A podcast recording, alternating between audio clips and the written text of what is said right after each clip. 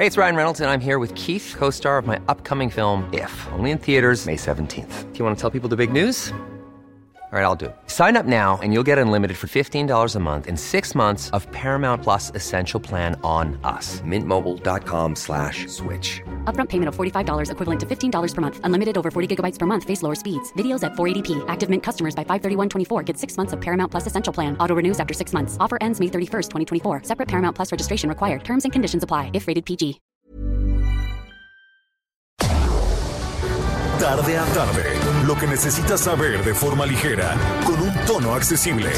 Solórzano, el referente informativo.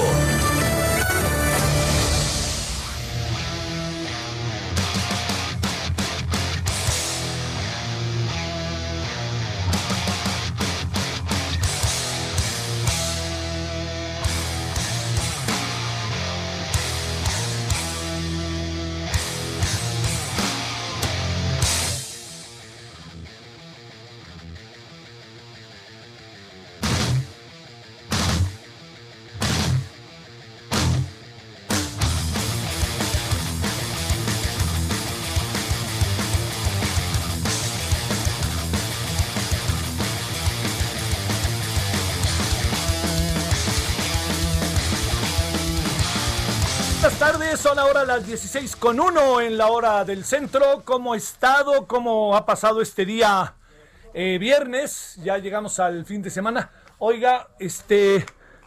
Eh, fíjese que, digo, en verdad me costó mucho trabajo llegar a tiempo hoy. Así le confieso, mucho, mucho, mucho trabajo. O sea, lo que me hace pensar que. Pues que estamos en una situación en donde estamos en las calles o sea, mucha gente dirá, ¿y este por qué, por qué está en la calle? Bueno, pues yo vengo a trabajar acá, pero seguramente el coche que va junto piensa lo mismo. Yo estoy acá trabajando y tengo que hacer esto, en fin, ¿no? Digo, no, todos tenemos alguna causa, ¿no? Que no la tenga, digamos, una causa esencial, diría yo, pues yo le pediría atentamente que no salga. Pero digamos, pues causas laborales, familiares, vaya usted a saber. Pero bueno, todo esto se lo cuento por una razón, porque sí hay mucho, mucho tránsito. En verdad que se lo digo, en el caso de la Ciudad de México. No sé cómo ande usted en otros lugares, pero sí hay mucho tránsito y yo sí le diría que no, no perdamos de vista este, pues esto, porque fíjese que hoy la jefa de gobierno dijo, estamos en color naranja, este, con alarma, con alerta para algo más. Y esto se suma a lo que pasó en Chihuahua, esto se suma a lo que está pasando en otras ciudades del país, grandes y pequeñas, en donde se están tomando decisiones en, el llamado rebote, que no rebrote. Y yo creo que eso, por favor, le pediría atentamente que hay que considerarlo, considerarlo en lo personal, considerarlo en lo familiar, en lo laboral. Eh, nosotros aquí, de nuevo, aquí en el Heraldo, pues cerramos un- la casa un poco, ¿no? Ante ver lo que estaba pasando. Estamos solamente con lo esencial, esencial trabajando.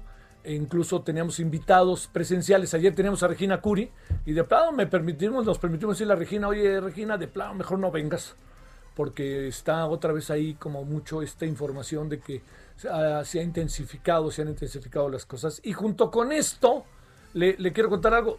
Yo sé que no le quita el sueño, pero lo va a contar algo. Este, ya ve que estuvo por acá Mario Delgado, Mario Delgado, que tiene eh, coronavirus, ¿no? Que le hicieron el examen. Entonces, pues todos los que tuvimos contacto, más su servidor con él muy cercano, este, pues nos hicimos la prueba.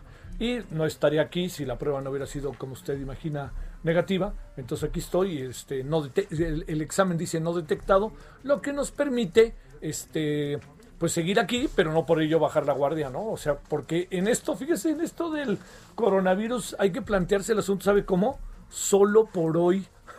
Porque a lo mejor mañana no hacemos el- el- la prueba y la prueba mañana nos sale que sí y hoy nos sale que no. Entonces eso no puede uno por ningún motivo parar, bajar todo lo que tiene que ver con los cuidados. Entonces, eh, hoy vamos a hablar de ello. Vamos a hablar, eh, como todas las semanas lo hacemos con el doctor Fernando Vidal.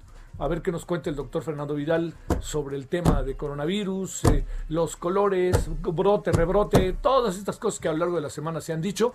Y vamos a hablar de pasta de conchos, vamos a hablar de los votos, el voto latino en los Estados Unidos. Oiga, y no vamos a bajar la guardia con el tema de los fideicomisos. Ahora sí, ahora sí que haya pasado lo que ha pasado, así de, o lo, que esté pasando, así de fácil, porque todavía todo no está totalmente definido. Bueno, e, ese es un asunto con el cual quería no, no pasarlo por alto. Es decir, cómo, cómo nos van llevándonos, concatenando las cosas, ¿no? Traemos tránsito, uno se pregunta, bueno, ¿por qué hay tránsito? En donde, además, finalmente, la gente se preguntará, ¿y ese cuate que va en ese coche manejando, por qué razón está en la calle? Y entonces cada quien trae sus razones. Entonces hagamos una especie de prioridad.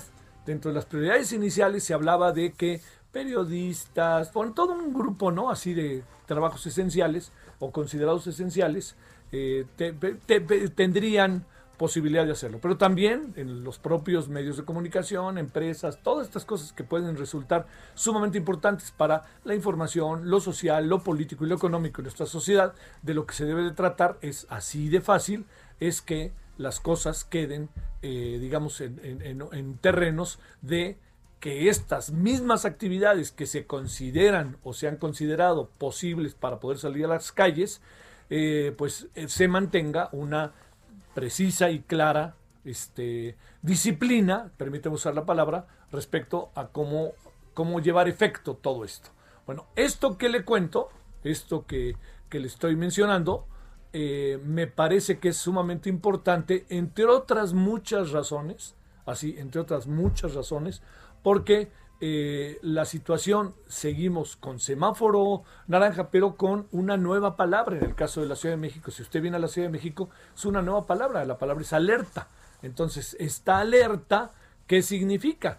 Que estamos eh, con un mayor número de personas hospitalizadas, que se ha incrementado el, eh, un incremento importante, llega a ser el 23, 24, 25 personas al día, que sube el número de personas fallecidas, que sube el número de personas este, contagiadas. Entonces, todo eso nos da nuevos escenarios. Es lo que hizo el gobernador Javier Corral en Chihuahua, ¿no? Con todo y lo que puede ser rudo de cerrar, y más cerrar la frontera, Juárez, todo eso, y ponerle semáforo rojo, pues este, yo espero que se entienda exactamente cuál es el motivo y cuáles son las circunstancias. Y yo sí diría, ojalá, este, ojalá cerremos bien la puerta cada uno de nosotros.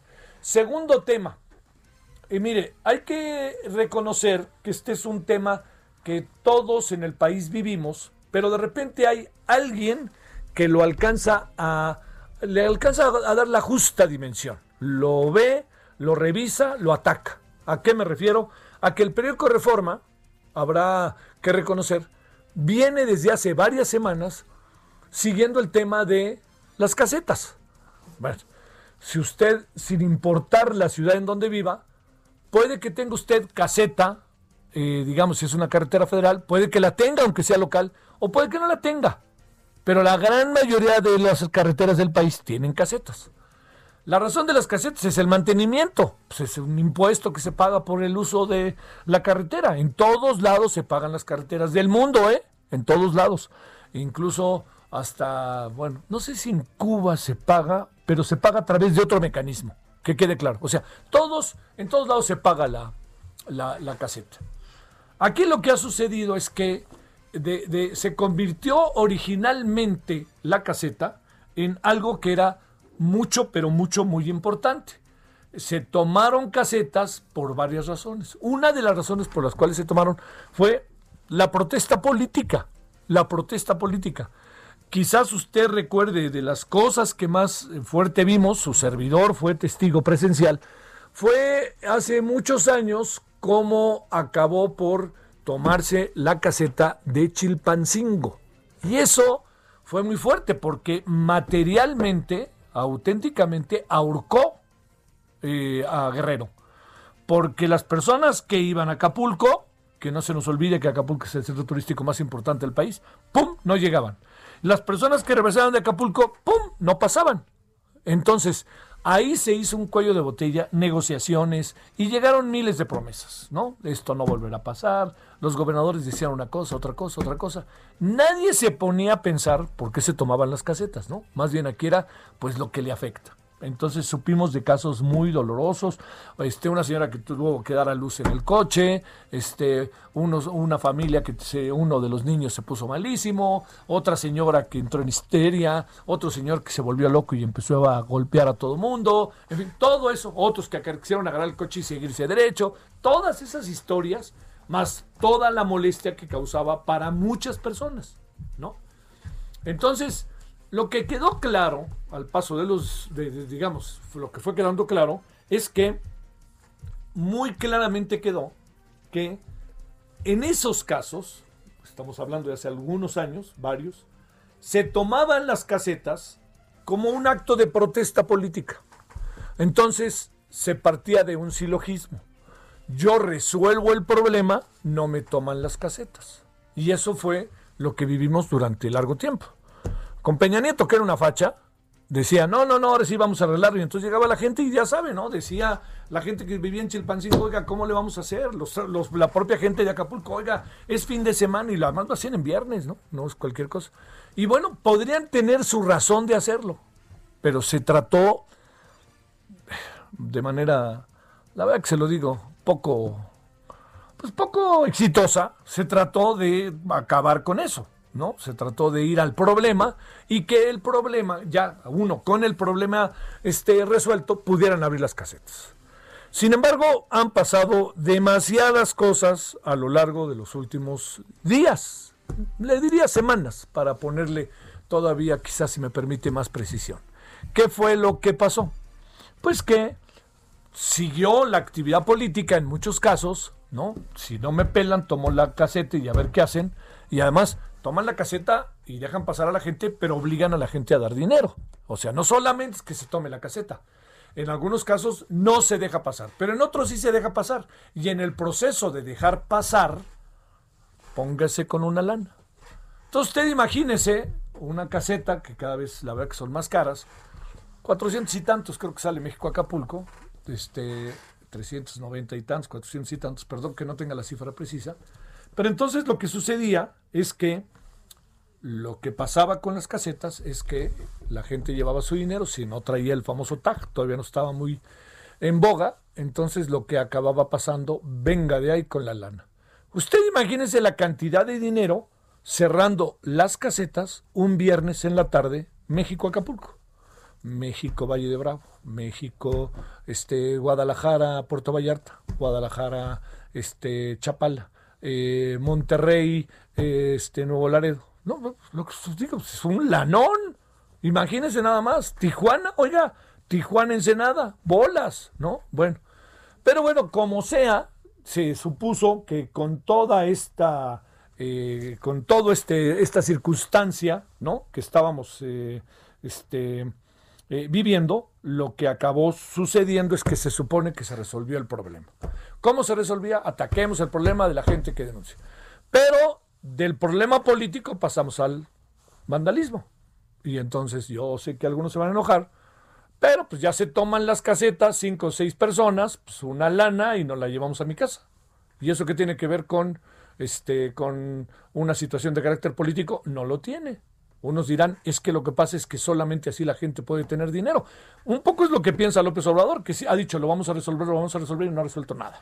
Así, nada. Se refiere al asunto incluso con cierta distancia. Este, yo diría, este, la revolución, ¿no? Este, el, rescate, el rescate del pueblo de, de, una serie de circunstancias.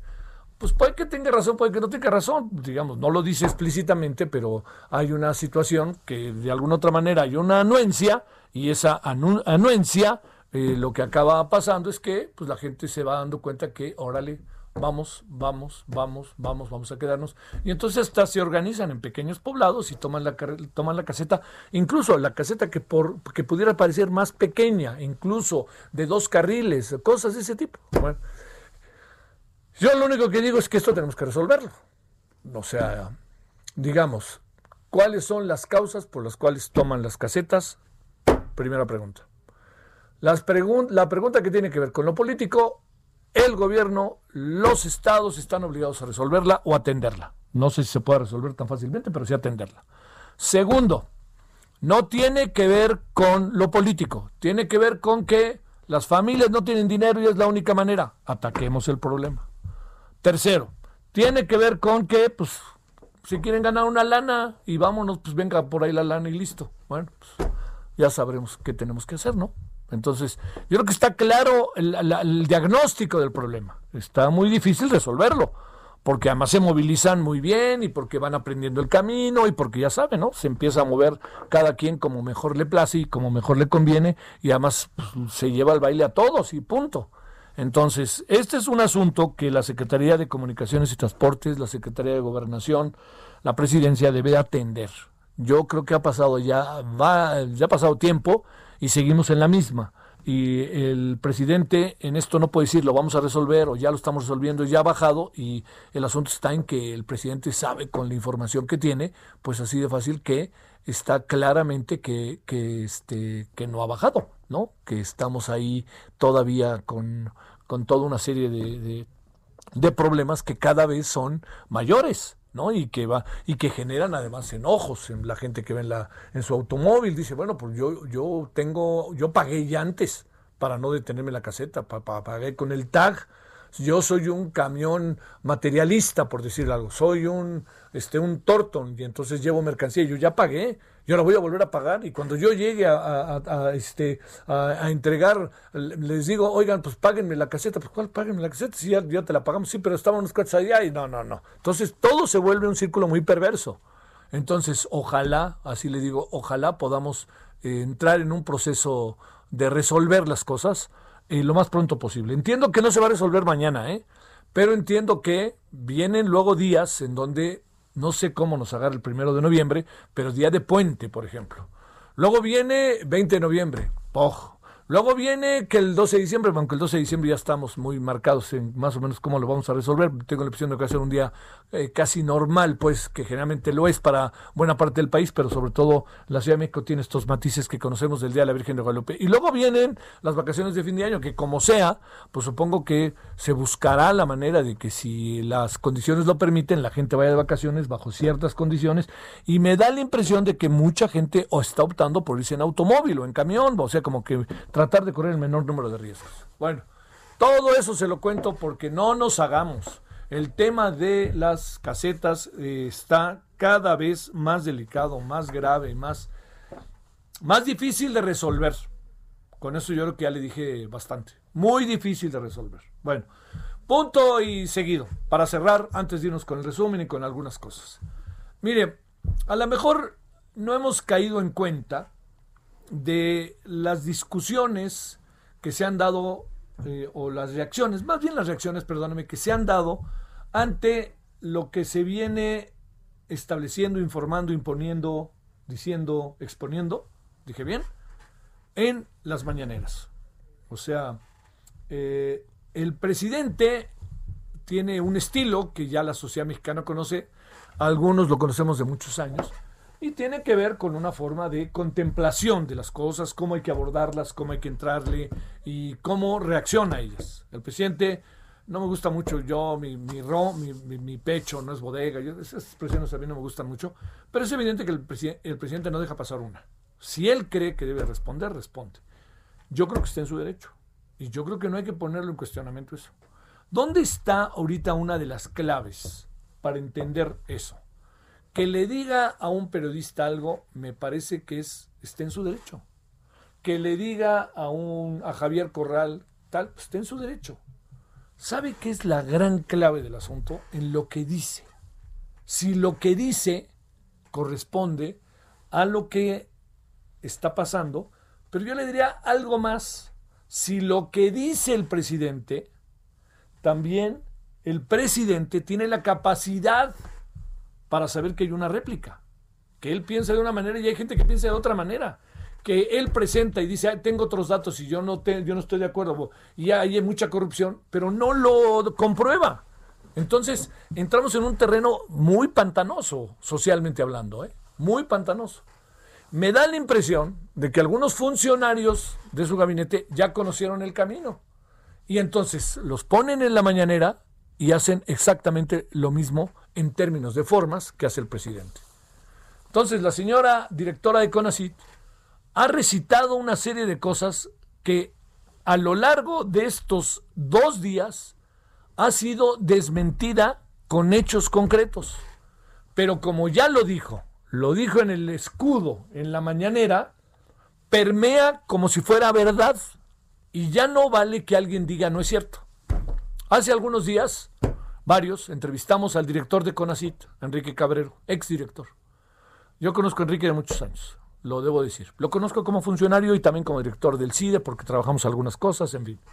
Y yo, lo, que él me, lo que él mostró hubiera sido necesario que la directora de CONACIT lo conociera, porque no lo tomó en cuenta a la hora que hizo todos los juicios.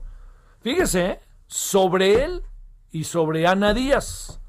Ana Díaz es su esposa. Hoy viene Penilei Ramírez, que yo no la conozco, pero tiene un artículo en el Universal que se llama Ana Díaz, ¿no? O sea, que tiene que ver con la señora. Y la señora, a la cual yo sí conozco, he entrevistado y he hablado con ella. Y ella es una investigadora verdaderamente, créame, considerable para este país, necesaria para este país. Entonces dice, ella movió el dinero, no podía mover el dinero, no, no lo podía mover. Y entonces si lo movió, señora, háganle una demanda y métanla a la cárcel. Pero si no, no se vale decir lo que están diciendo. Y no solamente es eso.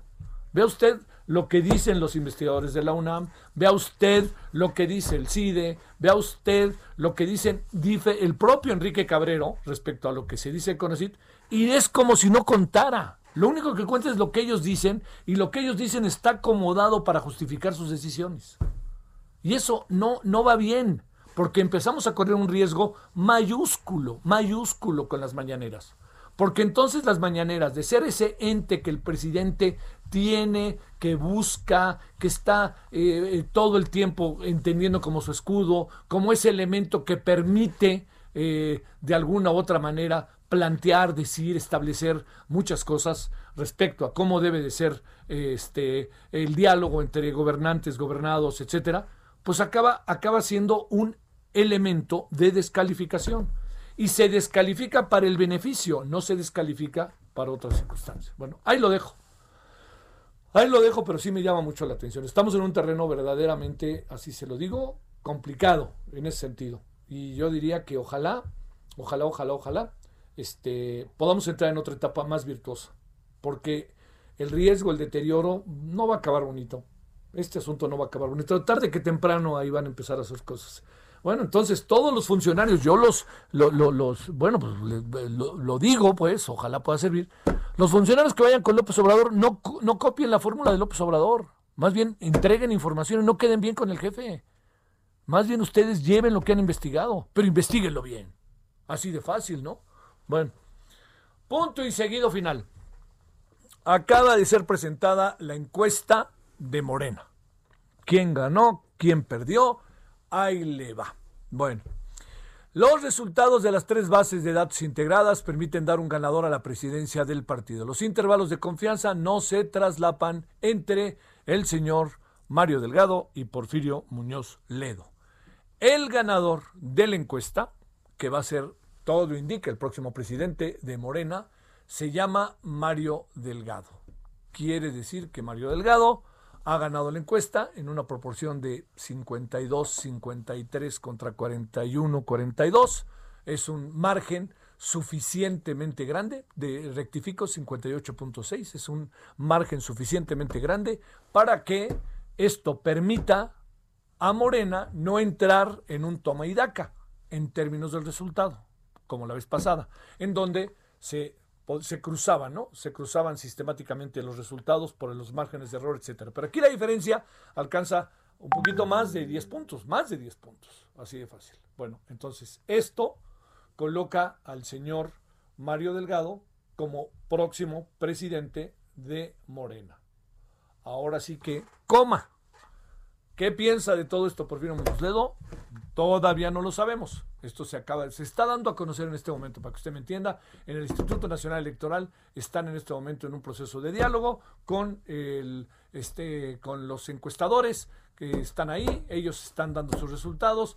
Todos coincidieron en el asunto. A ver si al rato hablamos con Paco Abundis, que por ahí anda, y que nos diga exactamente cómo quedó la, la cuestión. Entonces, el INE está en este momento ya oficialmente reportando que ha ganado Mario Delgado, que ahí en medio de su coronavirus ha de estar haciendo este, fiesta, cuidadosa, señor Mario Delgado, eh, y que lo que vamos a tener es presidente de Morena con Citlali como, eh, sí, Citlali dije bien, como secretaria general del partido. Esa va a ser la fórmula que, que va a tener. Entonces, lo que, lo, lo, lo que, mire, estaba, esto que está escuchando usted es que tenía la, la, este, espérame, ya están, esta, es la voz del, del INE, para que usted sepa lo que teníamos en la transmisión del INE en radio. Entonces ya, 58.6 Mario Delgado, pausa y le contamos. El referente informativo regresa luego de una pausa. Estamos de regreso con el referente informativo.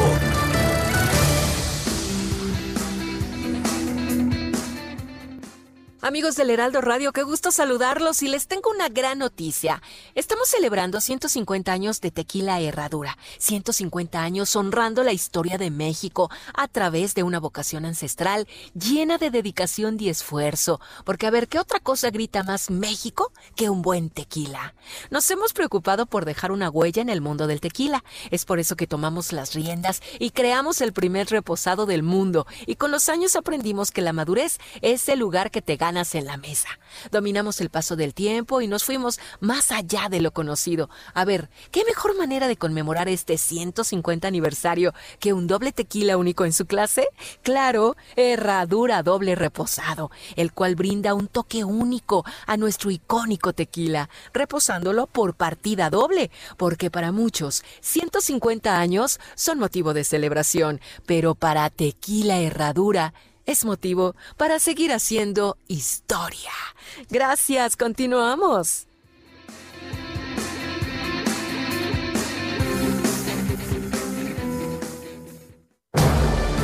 Solórzano, el referente informativo.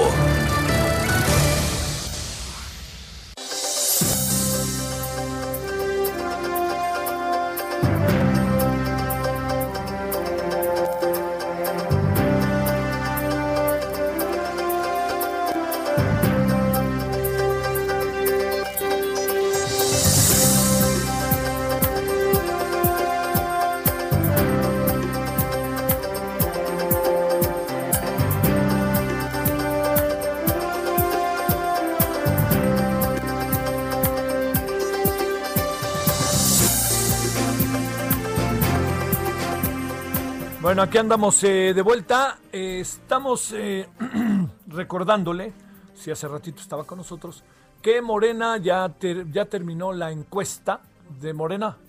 Este, la encuesta de Morena ya ha concluido y el resultado, para que usted lo conozca bien, digo ya parece inapelable en función de las distancias que hay entre uno y otro, es el siguiente.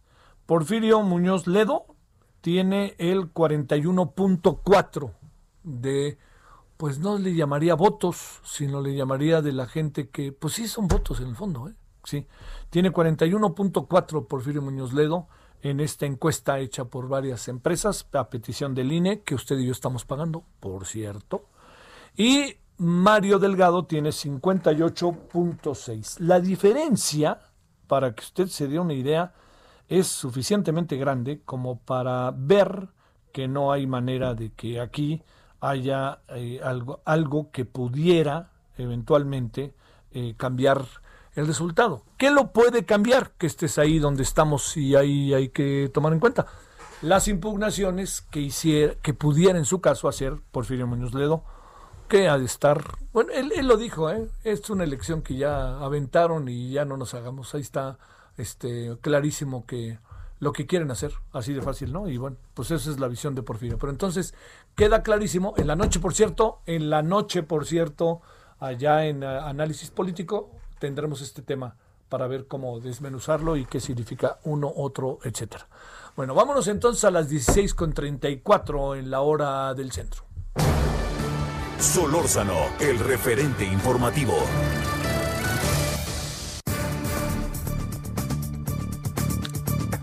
Bueno, Tres temas abordamos al inicio de la emisión. Eh, lo que tiene que ver con el coronavirus, naranja alerta, Chihuahua rojo y esto no para.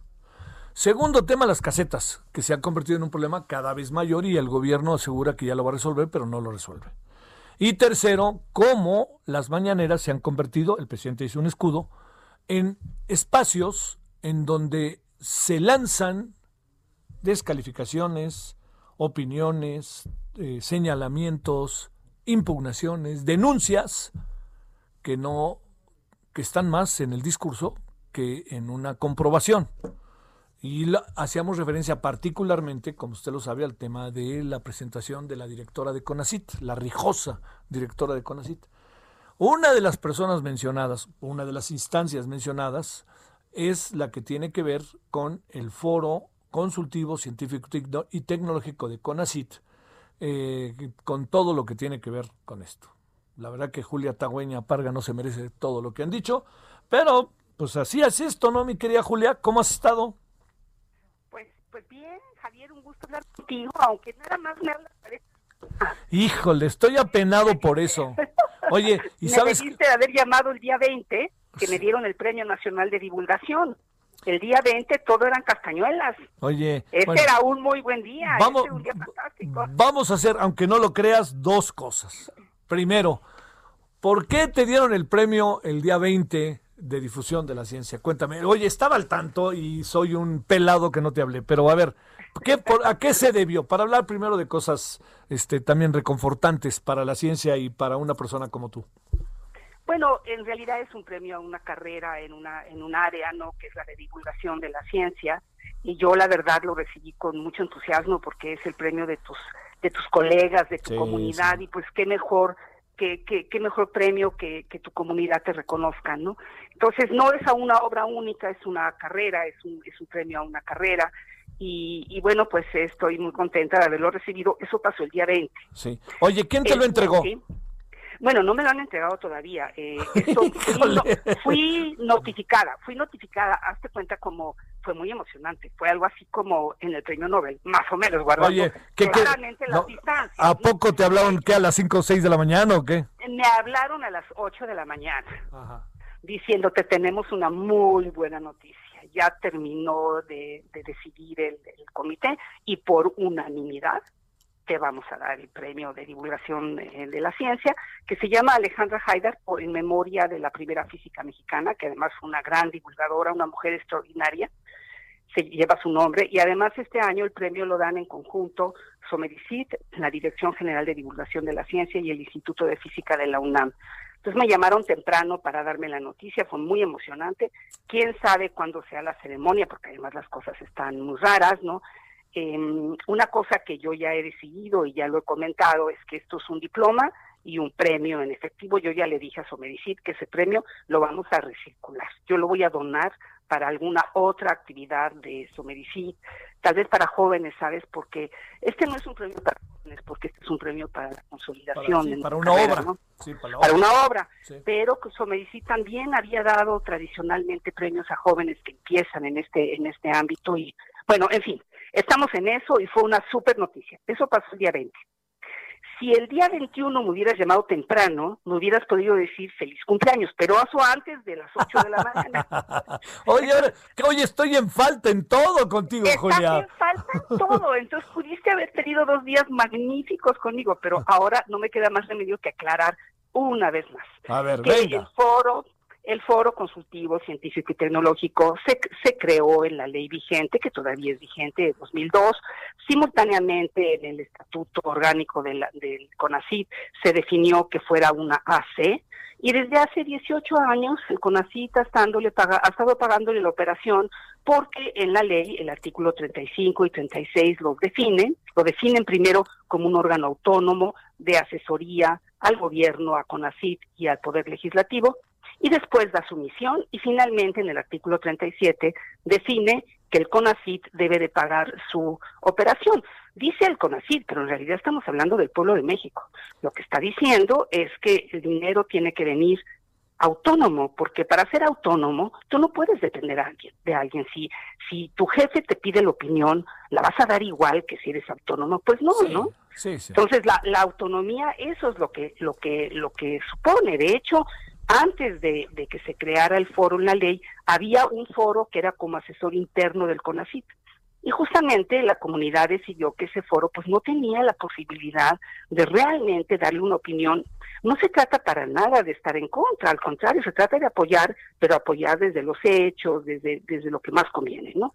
Entonces, bueno, el foro está en ley, el CONACIT le ha dado apoyo al foro todos estos años, eh, la última asignación la hizo al principio de 2018, cuando yo todavía estaba en el CONACIT, y finalmente al principio de 2019 el foro le da cuentas al CONACIT y lo hace tan claramente que el CONACIT le da una carta de finiquito. O sea que en 2019 parecía que no había ningún problema, hay una carta de finiquito firmada por la directora adjunta de Desarrollo Científico, Carmen de la Pesa. ¿Por qué la firma ella la carta? Bueno, porque en las reglas del CONACIT, todo lo que tiene que ver con ASETS lo lleva la Dirección Adjunta de Desarrollo Científico. Entonces, efectivamente es cierto que la dirección en la que yo estaba era la que tramitaba la solicitud del foro, porque así estaba distribuido el trabajo de las direcciones, pero eso era llevado a un comité. Venía unido a un plan de trabajo que tenía que aprobar el comité, después eso tenía que pasar por un eh, por un este por un órgano evaluador y finalmente el comité, no yo, el comité por consenso llegaba un comité además en el que siempre estaba presente el órgano interno de control del CONACIT y finalmente se cumplía con la ley y se le daba al foro un cierto dinero. ¿Por qué se decidió dar a partir de un de un de un fondo que es un fideicomiso? Por la transanualidad. Yo creo que todo el mundo debe de haber entendido ya muy bien dónde está el meollo de la discusión. El dinero fiscal se termina recibiendo en marzo y tienes que hacer las cuentas en octubre y si tu compromiso por ley es pagar la operación de enero a diciembre, pues entonces usas una posibilidad que lo haga que lo haga transanual. No, ese fue realmente el, el asunto. Oye, em, a ver, a ver, para, para detenerme ahí tantitito, Julia, si no te importa, doctora. Sí, claro. Este, a ver, el, señalamiento de la, lo digo yo, ¿no? De la muy rijosa directora de CONACIT, eh, ¿qué, valor tiene? Bueno, no lo sé. Bueno, es, es una difamación. ¿Qué quieres que te diga? O sea, yo no sé ni por qué lo dice, ni en qué se basa, porque para empezar, este dinero fue dado por ley con base en un programa que yo no hice, fue dado a un foro en el que yo no estaba. Cuando yo entro al foro, llevo dos meses fuera del CONACIT, yo tomo posesión del foro, de, mi puesto en el foro en CONACIT en enero de 2019, cuando yo me había ido en noviembre del CONACIT. Es un puesto honorífico en el que no he cobrado un peso. entonces, bueno, entonces yo no me explico de dónde viene esa acusación, porque además hace, da la impresión de que era incorrecto darle dinero al foro, cuando todo lo que se hacía era cumplir la ley. Tan es cierto que tenían que cumplir la ley que cuando el foro se ampara, porque no me amparé yo, ¿eh? se amparó el foro, cuando el foro se ampara, cuando la mesa directiva del foro decide ampararse porque el CONACIT ya no quiere pagar, el juez le da la razón. O sea que hay un juez federal que dijo que el CONACIT le tiene que pagar al foro el, eh, la operación. ¿De dónde sale que eso es incorrecto? No me lo explico. Hay otro punto, también menciona en su discurso que con el dinero que dio el CONACID se compró la casa del foro, lo cual no es cierto. El, foro tiene unas oficinas, efectivamente tiene una casita chiquita en Coyoacán que compró con dinero de ingresos extraordinarios, no con dinero CONACID, hace muchos años. Tampoco es una cosa que haya pasado ahora y definitivamente no fue dada con dinero del CONACIT. Entonces también esa aseveración es completamente incorrecta. Entonces, ¿de dónde viene esta agresión? Que además no tiene nada que ver con, la, con lo que se estaba discutiendo. Porque se estaba discutiendo las reglas de los fideicomisos cuando el foro está en ley, trae otra bronca. el foro trae otra bronca, pero no trae esa bronca en particular, ¿no? Entonces, bueno, sí fue muy sorprendente, pero bueno, yo te agradezco de todas maneras, aunque me debiste de haber llamado el día 20 o 21 tempranito. Los dos, los dos días, Julia, los dos días. Te, agradezco que me des la oportunidad de aclarar de algo que en realidad auténticamente no sé de dónde viene más que del enojo. Bueno, no no sé exactamente de dónde viene esa aceleración, que no es correcta. Es, es muy subjetivo lo que digo y que quede claro, pero me da la impresión de que el, el, discurso de, de, la directora de CONACIT siempre es como increpando, ¿no? Entonces, no, no, como que me da la impresión de que no, es muy difícil entrar en el proceso de razonamiento o de debate de ideas, ¿no? Como que además con la autoridad que tiene, que le da el presidente, que le da el cargo mismo, y sin duda alguna que le da también su trabajo científico durante muchos años, pues se, se, se, se acaba, yo decía hoy, este, doctora Julia, que de repente da la impresión de que se acomoda el discurso para justificar la extinción de los fideicomisos y no se hace un discurso para explicar la extinción de los fideicomisos. Y eso está muy grave porque entonces colocas las cosas a modo y así pues alégale al Empire. Bueno, eso es un poco lo que está pasando. Al perder el amparo del, de lo del foro, pues ahora hay que buscar un discurso para que ese amparo no se justifique cuando en realidad ese amparo fue ganado por un juez federal.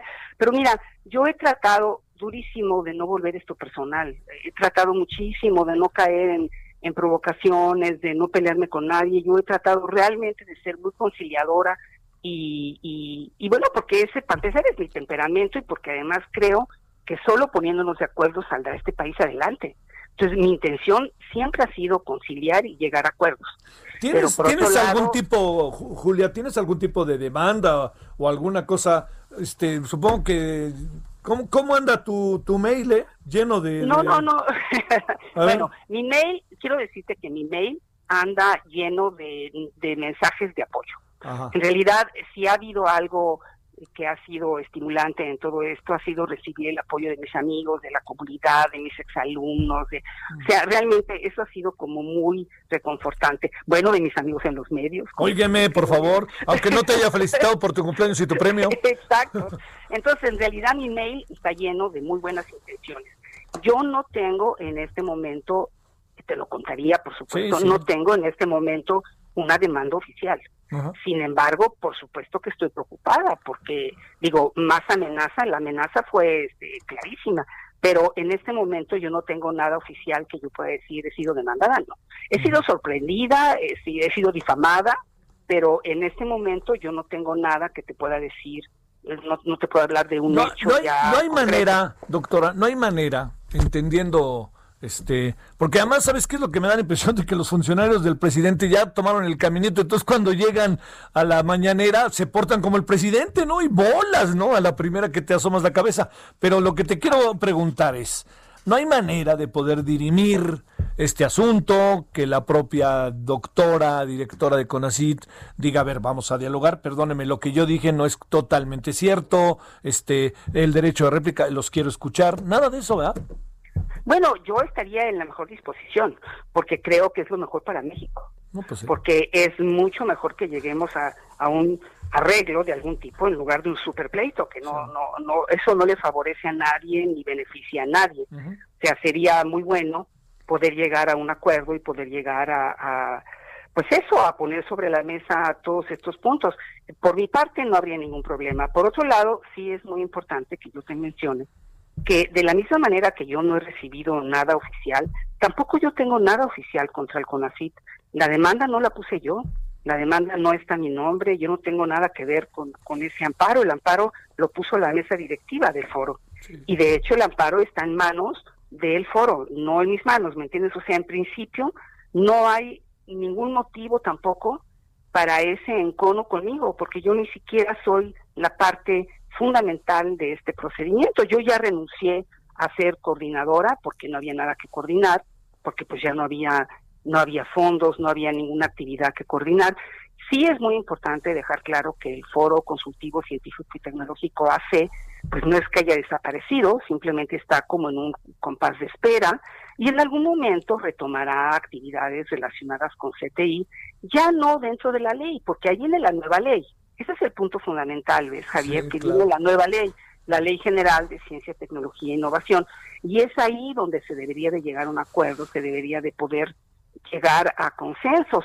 Por supuesto, la ley nunca será exactamente lo que todos quieran, pero a lo mejor se puede llegar a un tema en el cual se llegue a un acuerdo. Y uno de los puntos importantes de la ley, por supuesto, es el presupuesto, ¿no? Cómo se va a manejar el presupuesto. Porque todos los, las leyes, de los artículos de los fideicomisos son los que desaparecen en la ley vigente, ¿no? Entonces, ese es un tema que tiene que ser resuelto en la ley general.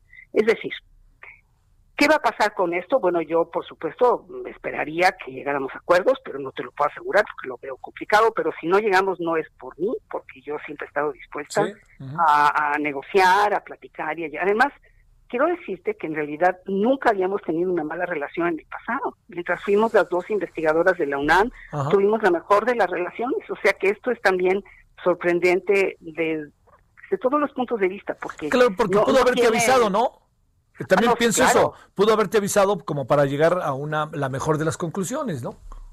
Sí, sí, no, yo creo que lo que pasa es que como supo que era mi cumpleaños, dijo, no, pues una vez la sorprendo. oye, como había ganado, como había ganado el premio también. Digo, no, pues, oye, que, ¿para qué le digo? Que no, que, no ande, que no ande pensando que todo es felicidad en esta vida y vámonos. Exactamente, exactamente, que no se ilusione, que no piense que todo va a salir. Mira, no lo sé, efectivamente sí hubiera estado súper bien que me advirtiera y me dijera, ¿no?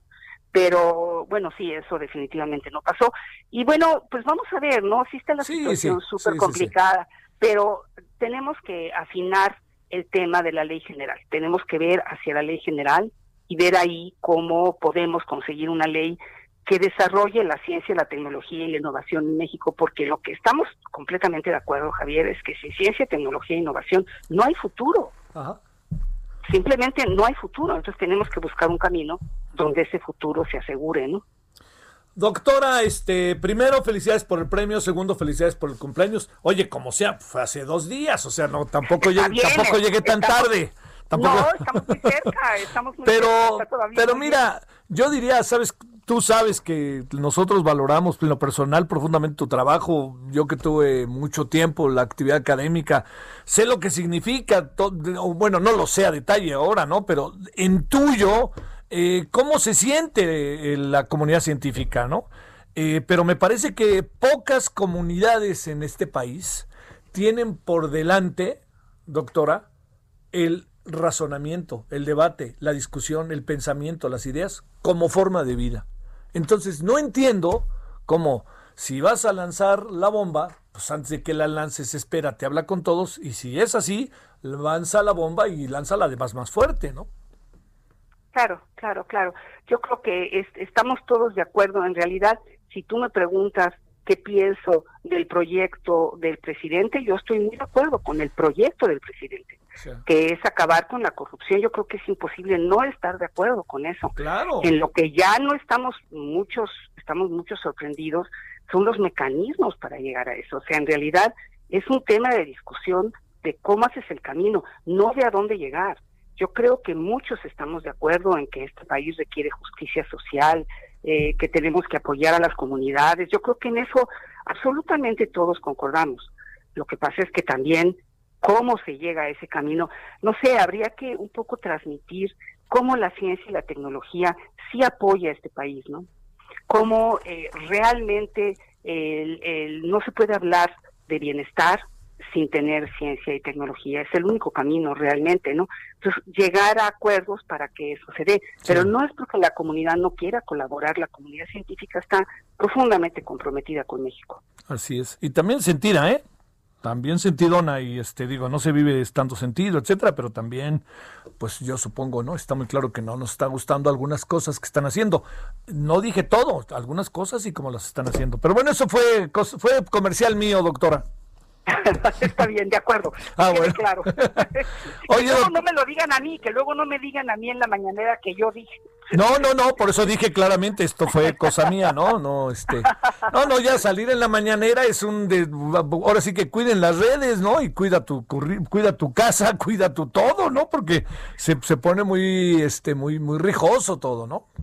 Bueno. Sí, caray, qué lástima. Bueno, vamos a ver, vamos a ver. Hay que tener, este, hay que echarse para adelante y ojalá se entienda, pues, el, debate que queremos construir respecto a lo que ha pasado. Doctora, felicidades 1 y 2, 20 y 21 y este del 23 ya no tanto, doctora, pero muchas gracias. No, pero vamos a salir adelante porque yo confío. Yo confío en la ley en este país, confío en la justicia, confío en la gente y desde luego también confío en que habrá un momento en que la realidad le llegue claramente al presidente. Yo, yo tengo mucha confianza, yo creo que saldremos adelante. Sí, bueno, muchas gracias, doctora Julia Tagüeña. Gracias, Javier. Hasta luego. Muy bien. Te mando, un, te mando un abrazo. Yo para ti. Muchas gracias, doctora. Bueno, ahí tiene otra versión de las cosas, ¿no? Este, yo, yo le insisto, la forma en que se, eh, se, se, se verbalizan las cosas en la mañanera, perdón, la forma en, los, en la que se dicen las cosas en la mañanera, este, pues ahí acá alcanza, entra en un terreno, en verdad, este, muy rijoso, muy poco, con poca intención, a veces me da la impresión de buscar salidas, pensamientos, debates, si no, ahí te voy con todo, y si te parece bien, y si no, también bolas. Yo creo que no, no va tanto por ahí la vida en general. Lo que no quiere decir que estén en su derecho las partes de hacerlo, ¿eh? La clave es cómo enfrentamos el hacerlo. Bueno, vamos a la pausa. Ya escuchó esto. Dios.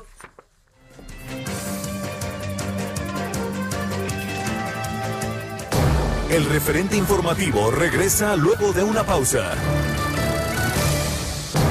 Estamos de regreso con el referente informativo.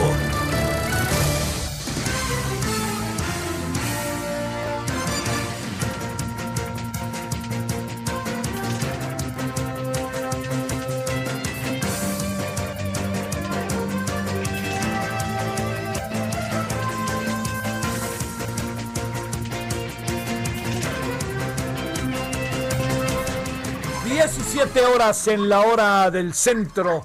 Oiga, este, déjeme, déjeme contar. Bueno. Bueno. Ah, eh, doctor, oímos un perro ladrando y nos asustamos. Dije, pues, ¿qué pasó aquí? ¿Cómo estás, doctor? Déjeme ver, estoy, estoy bien, Javier, estoy aquí en, una zona de restaurante y hay una zona de perros. Pero Mira, bueno, este, bueno, lo que te colocas, yo te presento, doctor, es el doctor Fernando Vidal Martínez, médico internista, cardiólogo del Instituto Nacional de Enfermedades Respiratorias INER. En lo que te movías, doctor, nos permitimos presentarte para que la gente ratifique el conocimiento que tienes sobre ti. ¿Cómo has estado, doctor? ¿Cómo te fue en esta semana? Muy bien, Javier. Yo creo que una semana bastante interesante con muchas cosas de hace ocho días que comentamos cómo está París, Italia, cómo, cómo pinta el panorama mundial y sobre todo en este país después de todo lo que está sucediendo, que si regresamos, eh, estamos dando una pauta en la Ciudad de México para ver si no regresamos al foro, al semáforo, perdón, rojo, y en un stand-by, pero las estadísticas, como hemos comentado, posiblemente para noviembre, como va todo, contando los días, lleguemos al millón de contagiados y posiblemente estemos en una situación muy importante relacionada a, una mortalidad elevada. Y con lo que dijo hoy el presidente, que importa más la mortalidad que el contagio, pues hay que ver, porque entre más contagios, más mortalidad. Híjole, sí, bueno, qué bolas se hacen, perdón. Este, oye, doctor, pero también estaremos seguramente, estamos en 87 mil, 88 mil personas fallecidas, seguramente estaremos hacia, ¿qué será? Una semana, no más, en 100 mil, ¿no? Sí, claro, como van las cosas, es factible que estaremos como en unas de unas 100 mil muertes en un futuro no muy lejano. Así bien comentas y yo creo que esto, pues sí, verdaderamente es algo que es alarmante. Yo creo que tendremos que ver si valorar la pena en la semana de ver si se regresa a semáforo de una manera diferente o poner unas reglas o medidas bastante eh, fuertes para tratar de evitar que esto se complique. Sí, claro. Oye, a ver, doctor, este, la, eh, platicando eh, con colegas tuyos, y utilizando el sentido común hasta donde es posible, porque luego no es el mejor de los sentidos, como, o es el más común de los sentidos, eh, te plantearía, doctor, eh, hablamos de rebote, ¿verdad? No de rebrote. Yo creo que eh, no, rebrote sería como es que es un término bastante un poco difícil poder determinar porque teníamos que hablar del re volver a un nuevo brote. Y yo creo que está habiendo una situación de la gente que estaba en confinamiento y que yo creo que sí podríamos hablar de un posiblemente de un nuevo brote, más que de una cuestión de rebote. Ajá. Yo me he confundido mucho con eso porque... Sí, porque en el sentido estricto de lo que está aquí sucediendo o determinándose, yo creo que sí vale mucho la pena saber que mucha gente que estaba en confinamiento pues son las que están ahora en, en elevar las estadísticas de contagio. Y esto obviamente pues es volver a un nuevo brote. Era gente que no estaba contagiada y que se está contagiando. Posiblemente tendremos que ver la proporción. Para, para poderlo ya definir. Claro. Exactamente, esa es la situación, Javier. Bueno, eh, tercer asunto. Este, eh, la, la, impresión es que eh, en el país algunos lo están tomando con enorme disciplina. Chihuahua es un ejemplo y hoy nos mandó un mensaje la jefa de gobierno que no es solo naranja, sino es con alerta. A ver, esto que presumes, que en menos de una semana quizá si la tendencia no para y la, tendencia no cambia, lo cual, por lo que nos has dicho, doctor, es muy difícil que suceda. ¿Podríamos eventualmente en una semana estar en rojo? Pregunto. Pues mira, eh, las estadísticas hasta el día de ayer es de más de 150 mil contagiados en el DF, que yo creo que habrá más, y una proporción importante de determinar que más de 14 mil muertes en el DF, que yo creo que también más valga la proporción de los que vivimos en el distrito, en la Ciudad de México. Yo creo que todo eso pues es algo que tiene que llamar mucho la atención y yo creo que la jefa de gobierno está revisando las estadísticas muy conciencia para poder determinar que no se salga de, de, contexto el hecho de que podría complicarse toda la situación de incremento en las estadísticas, en contagio y mortalidad. Esto yo creo que está mandando una alerta a la población de que si no tomamos las medidas necesarias como población, regresemos a un confinamiento que a nadie nos gustaría. Bueno, ahora, cuarto asunto, doctor.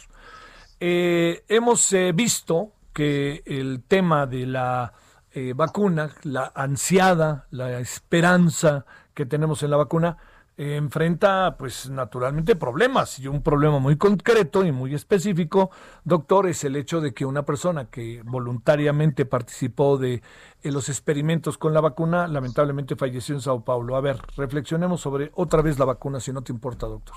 Claro que sí, mira, muchas de las cuestiones, yo creo que en todo esto que se está contemplando es el hecho de decir, eh, necesitamos a nivel mundial que una vacuna aparezca.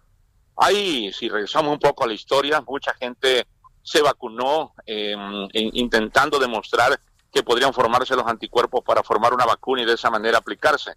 Pero en este virus que no tiene palabra, que tiene muchas complicaciones, que muchas manifestaciones clínicas se comporta de una manera diferente. Hemos comentado que es un virus que pertenece al ARN, no al DNA, y esto complica mucho la situación de poder tener una vacuna monovalente. En fin, todo esto es algo que llama mucho la atención y que obviamente la gente sana que participa en estudios, porque hay mucha gente que participa en programas de investigación y que está expuesta a complicaciones o efectos colaterales con medicamentos, etcétera. Eso lo vivimos en el día a día. Pero ante todo esto, en espera de una vacuna, cuando sucede una muerte, pues imagínate esto complica mucho la posibilidad, si lo ampliamos al, tamaño de la población mundial, que posiblemente mucha gente se complicaría por una mortalidad de la vacuna. Entonces sí, la OMS tiene que tener una certeza bastante importante para poder determinar que sí la vacuna no va a complicar a mucha gente. Como sucede con la vacuna de la influenza, mucha gente se la aplica y le da reacción, hay gente que hace hasta neumonía, hay gente que ha hecho hasta una complicación neurológica que se llama Guillain-Barré, y eso es una complicación seria, no de mortalidad, pero sí de una situación de secuela importante. Pero ¿por qué no desapareció la vacuna? Porque obviamente curó a mucho más gente y protegió a mucho más gente. Yo creo que eso, en el, en el, en valorar la respuesta a una vacuna indistintamente de una muerte, pues yo creo que habrá que esperar si realmente no hubiera una situación totalmente diferente, que estén pensando que realmente la vacuna no va a funcionar. Yo creo que esto está complicando a todo. Y dicho sea de paso, había algo muy interesante se está retrasando mucho el efecto. No hemos detectado en el hospital ningún caso de influenza a pesar de que nosotros hacemos la prueba día, a día. Oye, Parece ser que el virus está compitiendo con la influenza. ¿eh? O sea que lo está haciendo a un lado.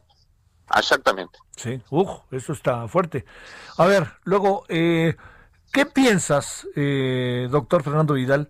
De, lo, que pasa es que eh, luego son terrenos que son muy mal interpretados, ¿no? Cuando habla, por ejemplo, el secretario de Salud dice pudo ser peor.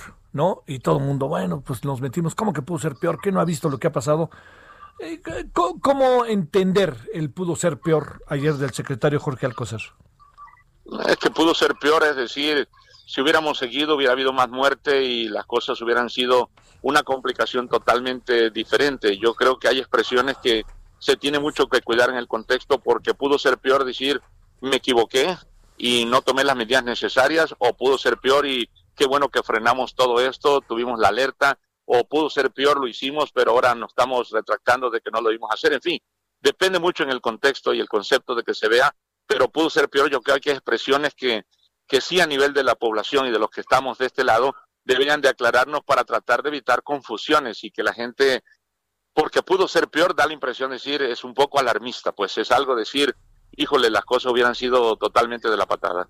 No, no, no, y pues este, híjole, de alguna manera no sé, yo, yo acabo pensando que como no sé qué sería otra cosa, pues sí me quedo pensando que es terrible y está de la patada. Exactamente, exactamente. Uno pensaría esto podría estar de la patada o puede estar de la patada y eso no es bueno a veces en un contexto de la gente que da una información totalmente eh, que la gente espera, que la gente está viendo que puede complicar todo y la gente espera una, una esperanza, no una cuestión de desaliento, pues. Bueno, y este para cerrar, doctor, eh, más eh, eh, más camas ocupadas, sigo pensando que no necesariamente es el mejor criterio, pero bueno, más camas ocupadas, más contagios. se nos viene un fin de mes y un mes de noviembre terrible, ¿no? Perdón. Yo creo que yo creo que sí, Javier. Yo creo que mira, revisamos las estadísticas y del 5 de octubre al 22 de octubre hubo una gran cantidad de mortalidad y una gran cantidad de contagios en tan solo 15 días.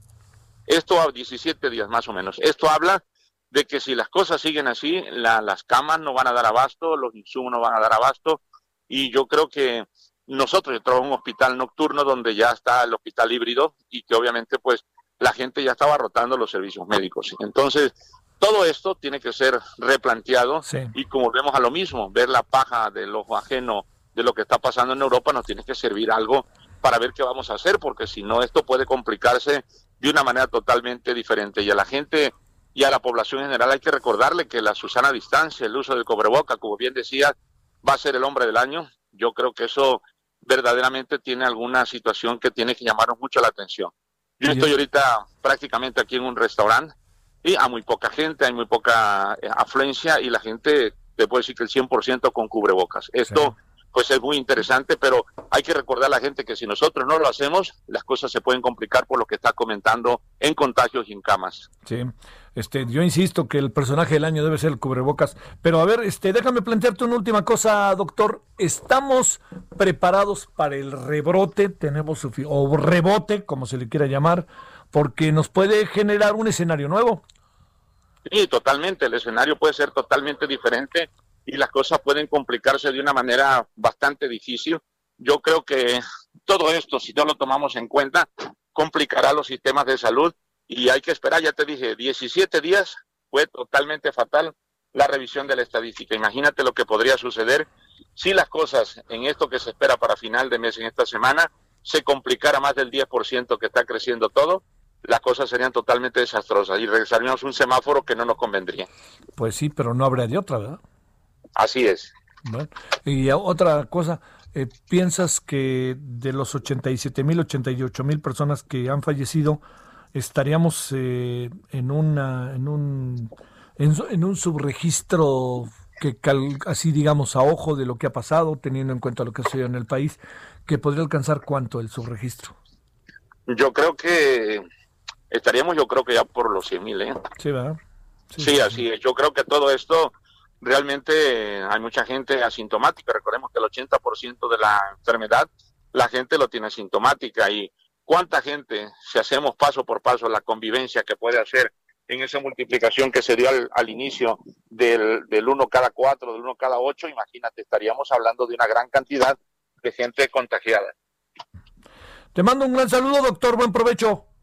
Bueno, muchísimas gracias Javier, a ti y al auditorio de verdad eh, que te escucha y que es muy importante, por favor, agradecerles el detalle de la entrevista y sobre todo de que no bajemos la guardia y que hoy siendo un día tan importante para la comunidad médica y para el personal sanitario, no recordarles que nosotros estamos en la lucha, pero que necesitamos también un ejército llamado población como factor importante de evitar un contagio, que no bajemos la guardia. Somos esa parte, tan solo de que tiene que luchar en todo esto, pero no bajar la guardia. Oye, doctor, te ofrezco una disculpa, no te he felicitado y era lo primero que iba a hacer. Así que bueno, pues este buen provecho y felicidades, doctor.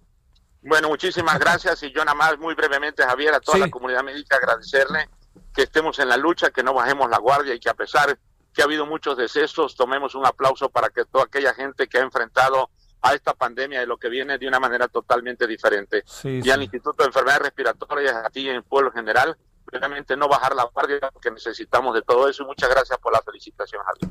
Ándale, doctor. Gracias, doctor Fernando Vidal Martínez. Muchas gracias. Gracias. Este, bueno, sí, perdona a toda la comunidad médica. Y eso, con eso iba a empezar. Y es que, es que, es que, es que había mucho tránsito y nos costó mucho trabajo llegar oye, entonces a lo mejor entré en otra dinámica, así que ofrezco una disculpa, no va por ahí. Este, lo, primero es lo primero, felicidades a doctores, doctoras que han hecho una labor, bueno, puff, verdaderamente, ¿qué haríamos sin ellos, eh, la verdad? ¿Qué haríamos sin, bueno, qué haríamos sin ellos que están ahí, ¿no? Son parte de la sociedad. ¿Qué haríamos sin su vocación? Eso sí, que eso es un extra que no lo da solamente estudiar, ¿eh? Bueno, vámonos a las 17:14 en la hora del centro. Solórzano, el referente informativo.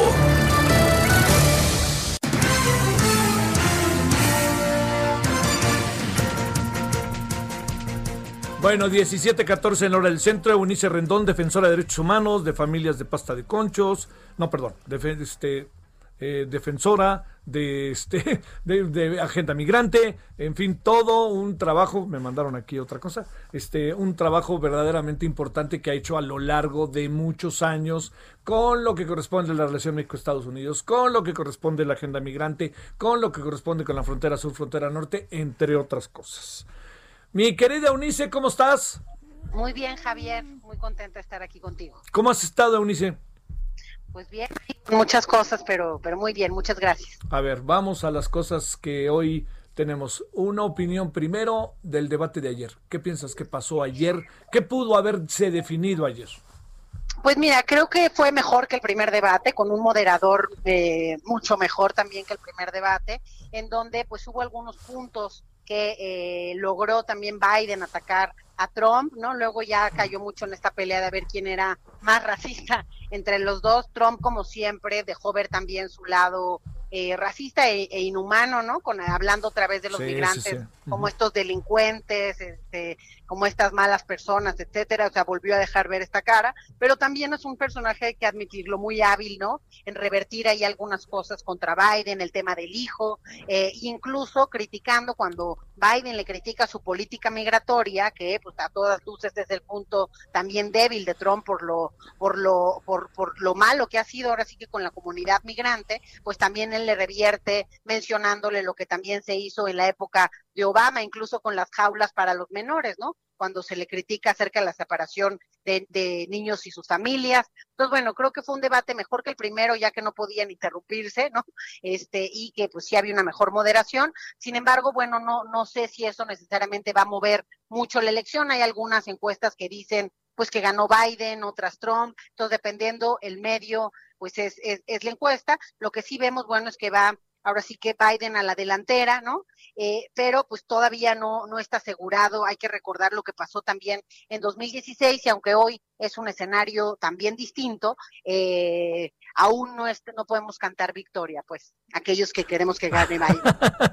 ya te salió tu, tu otro yo, como dicen. Este, bueno, yo, oye, yo también, no estás sola, mi querida Unice. A ver, déjame, déjame plantearte cosas. Este, ¿qué supones que puede pasar? Con el este eh, con todo el proceso eh, electoral, digamos, entendiendo que ahí esto no se acaba hasta que se acaba, todas las cosas que se han dicho, pero eh, realmente ves a un muy muy echado para adelante Donald Trump que sería capaz de cualquier cosa.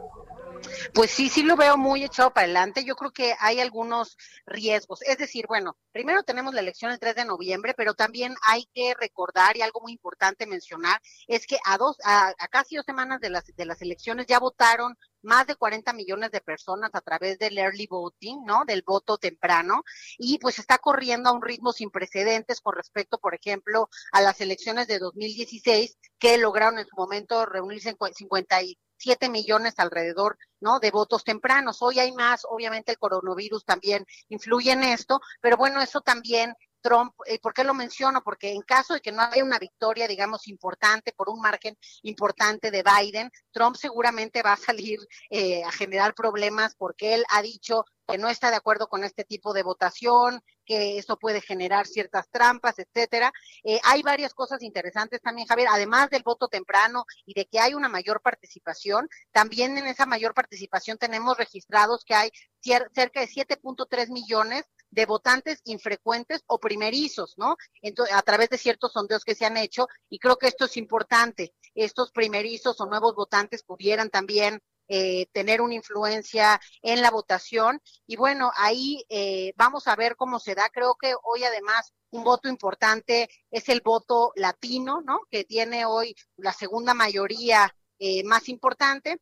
Hasta ahora, eh, en términos de la proporción, vemos cómo hay un, tiene mayor probabilidad el candidato Biden, digamos, con un 83% de ser el próximo presidente contra el 17% de Trump. Incluso ha agarrado Biden, ha, ha construido ciertas ventajas estables en estados, digamos, que antes este, tenía muy, muy manejados Trump, ¿no? Quisieron ganar a Trump. Por ejemplo, Michigan, Pensilvania, Wisconsin, ahí ha, ido llegando, llevando una, una victoria importante también Biden. Entonces, todo este, puede pasar, pero creo que eh, con lo que tenemos hoy, al menos Biden cuenta con cerca de 183 votos electorales y Trump pues tiene eh, hasta ahora pues 40 de estos votos seguros.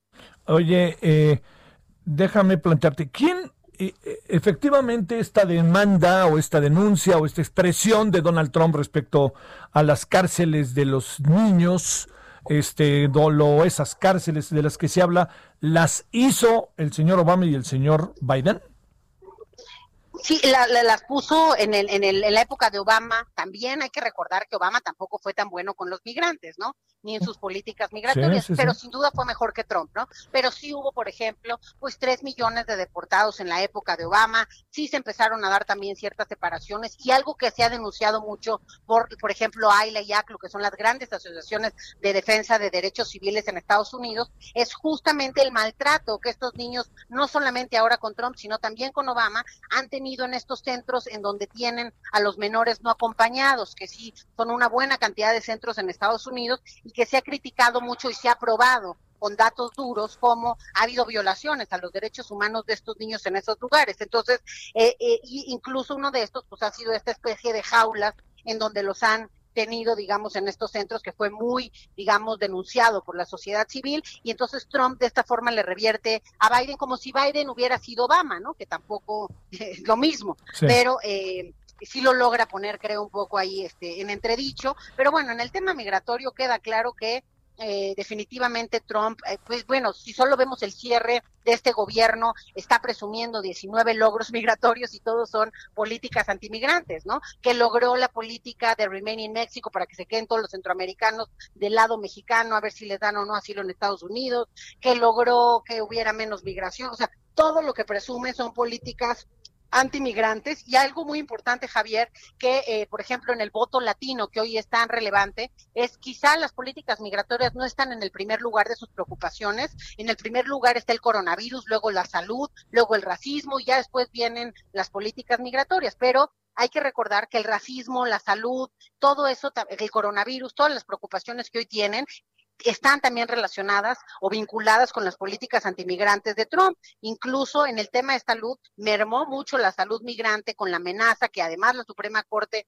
le dejó pasar, que es que aquellos que tienen visa y utilizan de más el sistema de salud se les pueda cancelar esta visa y eso ha hecho que muchos no se acerquen al sistema, ni ellos ni sus hijos, y eso ha tenido consecuencias importantes en la materia. Entonces creo que en tema migratorio, a pesar de que sí le hizo este ataque a Biden, Biden también mencionó el día de ayer que va a, ahora sí que a legalizar a 11 millones de migrantes que prometen los primeros días de su gobierno, en los primeros 100 días, hacer la reforma migratoria, que esa es una promesa ya de antaño que ya la verdad nadie cree, ¿no? Que puede pasar. Y bueno, lo está prometiendo también para los DACA o los soñadores, cambiar su situación y legalizarlos en Estados Unidos, regularizar su situación por allá, que también hay que recordar, la han pasado muy mal con Trump, que los ha estado amagando eh, de diferentes formas. A ver, esto que estás planteando, ¿es creíble? Eh, ¿Es coyuntural? ¿Es de campaña? La, para cerrar, este, Unice, en breve, ¿es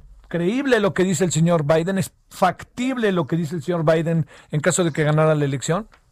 Mira, es factible, creíble, pues es menos porque eso lo han prometido ya varios, pero bueno, hoy creo que es muy importante que haga estas promesas ante esta mayoría del voto latino. Hay que recordar de los ¿no? Con el 67% de la población y hoy hay una posibilidad digamos, se estima que hay 32 millones de latinos que pueden emitir el voto. Hay que decir que de esos 32 millones, los registrados hasta ahora son cerca entre 17 y 18 millones. Esto equivale al 13%, digamos, de los votantes totales, siendo por primera vez, pues una mayoría, eh, ahora sí más amplia, que la comunidad afroamericana. Entonces, por eso creo que están también, incluso vimos a Trump ahí en un en su anuncio de campaña bailando salsa, ¿no?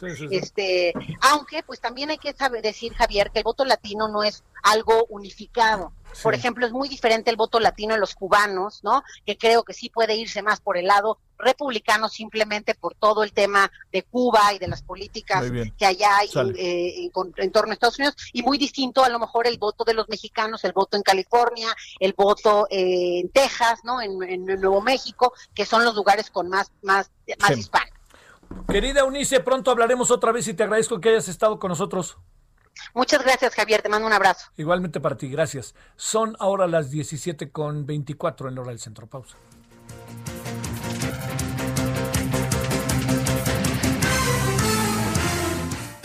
El referente informativo regresa luego de una pausa.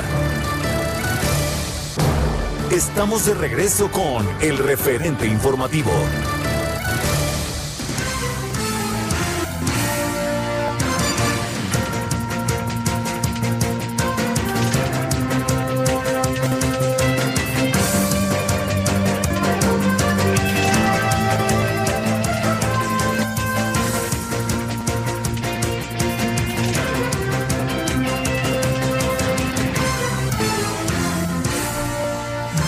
17.30 en la hora del centro.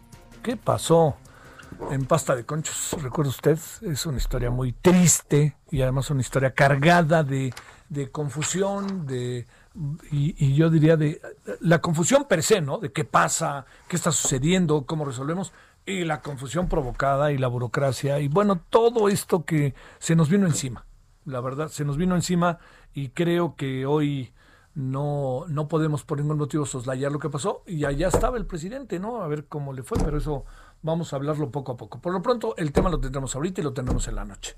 Le queremos agradecer a Cristina Auerbach, quien es defensora de derechos humanos de las familias de pasta de conchos. Querida Cristina, ¿cómo has estado?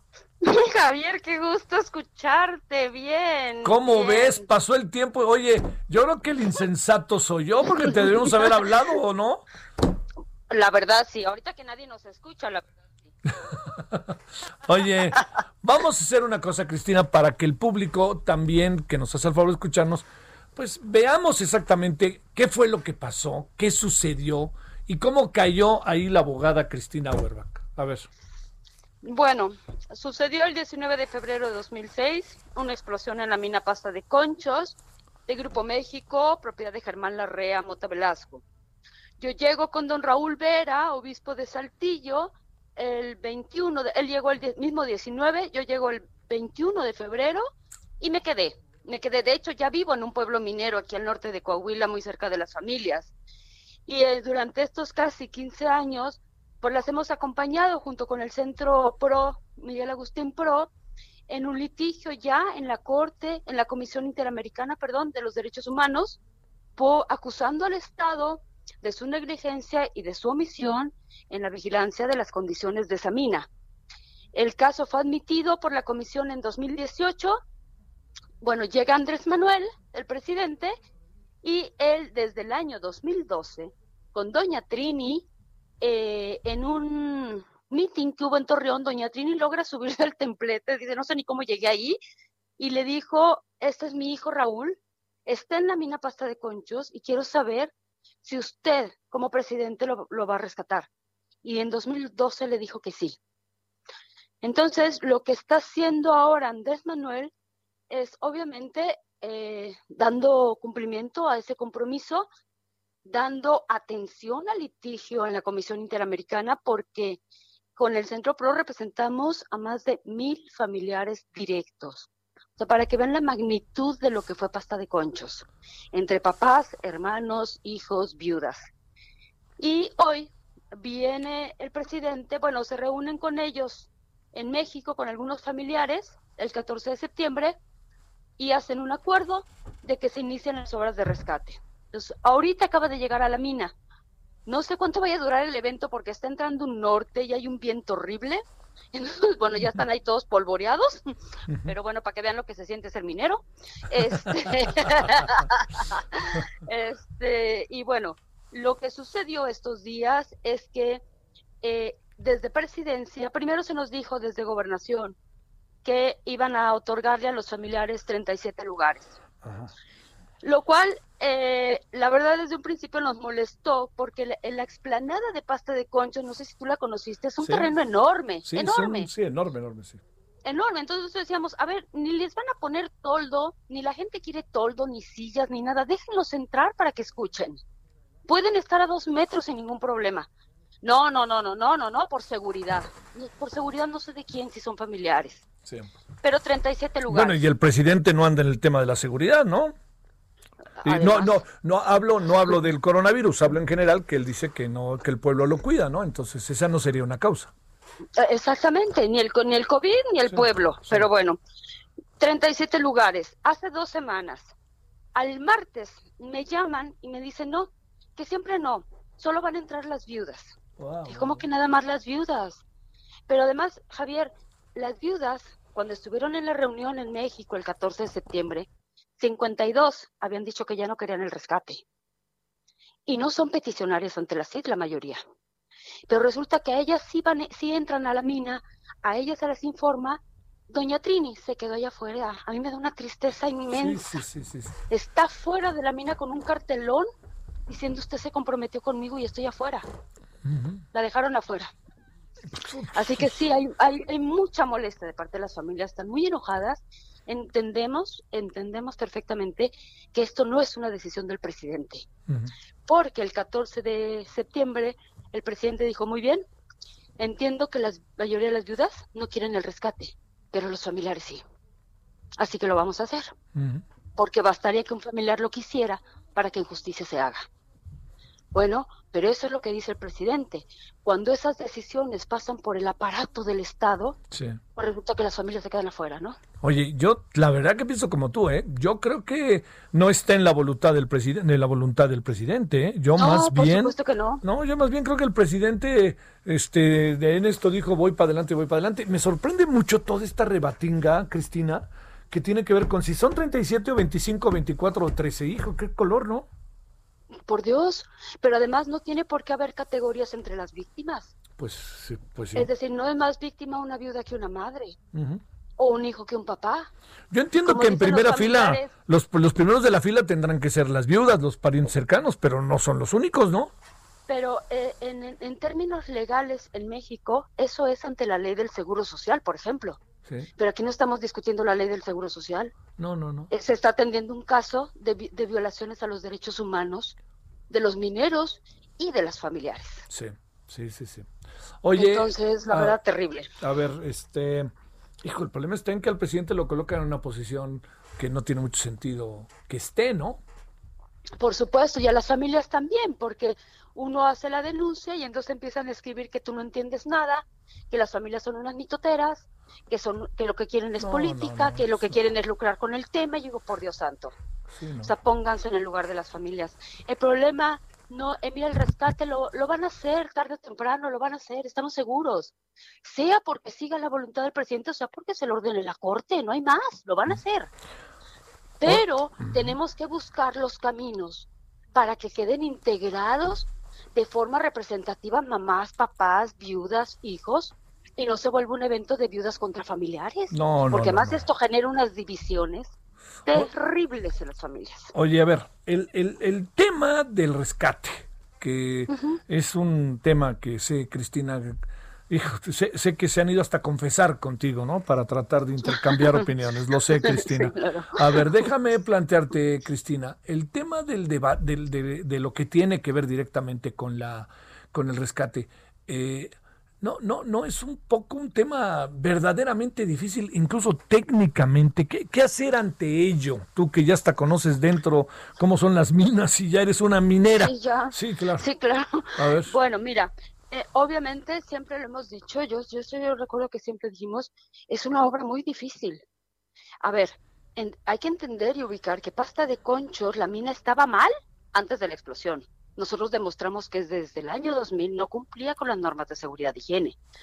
Luego explota y luego la dejas abandonada 14 años. Obviamente es un desastre, es un desastre.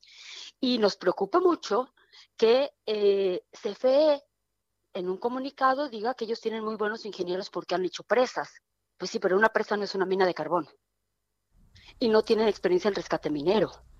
Pero tampoco tenemos acceso para hablar con CFE. Entonces, sí es una obra de gran envergadura. Es una obra peligrosa. Sí, pero no solo se trata de los restos, Javier. Se trata de descubrir la verdad y para que con la verdad se haga justicia.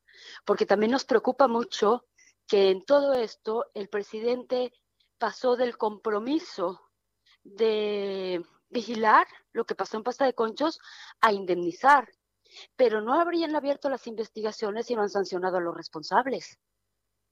¿Me explico? Sí. Entonces no lo puedes, no puedes cambiar investigación y justicia por indemnizaciones, por un lado. Y por otro lado, sabemos, y lo sabemos bien, que después de 14 años, las familias lo dicen, posiblemente no van a encontrar a todos. Posiblemente no van a encontrar los restos de todos. Sí, va a ser muy rudo eso. Ni completos, exactamente. Pero tenemos que abrir esa mina, porque tenemos derecho a la verdad. Yo diría que... Y aunque hayamos probado, probado que hay responsables, no es lo mismo que se los platiquemos y les enseñemos papeles, a que se vean las imágenes de los equipos prohibidos por la ley. La infraestructura débil de la mina. Bueno, que salga la verdad y no solo por las familias, sino por todo México. esto esto, es, esto es inapelable, Cristina. ¿eh?